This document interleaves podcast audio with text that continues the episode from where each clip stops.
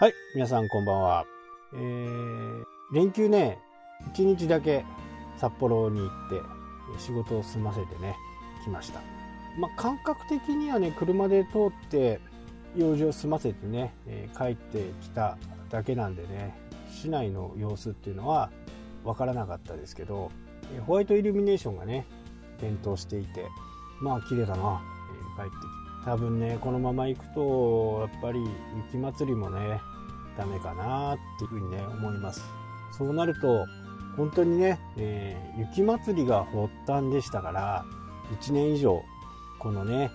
感染症に悩まされている、まあ、世界中が悩まされている感じですね、えー、ただこの感染症もですねやっぱり飲食とかねそういったところには非常にこう厳しい状況ではありますけどね。ただこんな中ね全然問題なくやられているところも多いんですよ。そういうところはねどういうところかというとやっぱりね人についているところですよね。お店に着くんじゃなくて人に着く、まあ、お店に着く人ってどういうところかっていうとやっぱり大型店とかね、えー、チェーン店ですよね。チェーンでやってるところ。ここはやっぱりこう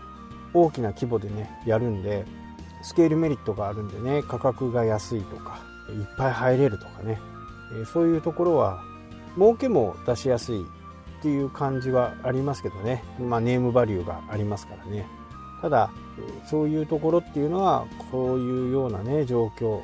感染症がね頻発してくるとやっぱり経営は難しいかなと。人についてればねよっぽど何かなければね行かない行く行かないってことはないと思うんですよ。まあ、その人についているんでね例えばじゃあそこのお店はもう一家族だけしかねやりませんとか時間帯ではもうその一組2人の時もあれば5人の時もあるみたいなそういう風な感じでね、えー、やられているところもねあるんですね。まあ、効率は下がりますけどね、えーっぱりこうそういうところでは人が集まってきますよね。安心しますからね。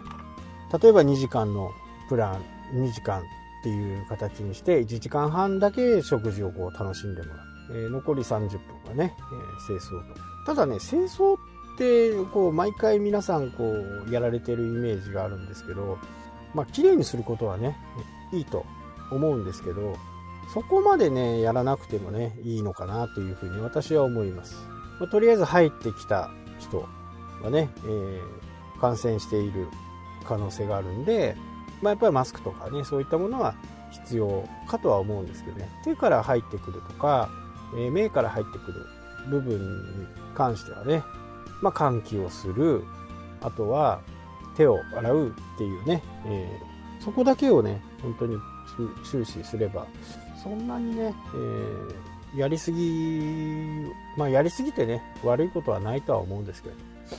で、えー、本題に行くとね、やっぱこの感染症だからこうなったっていうことではないんですよね。やっぱり人につくっていう部分はね、よく言われるのはこう、美容師さんとか、まああんまり僕もね、その業界は詳しくないんで、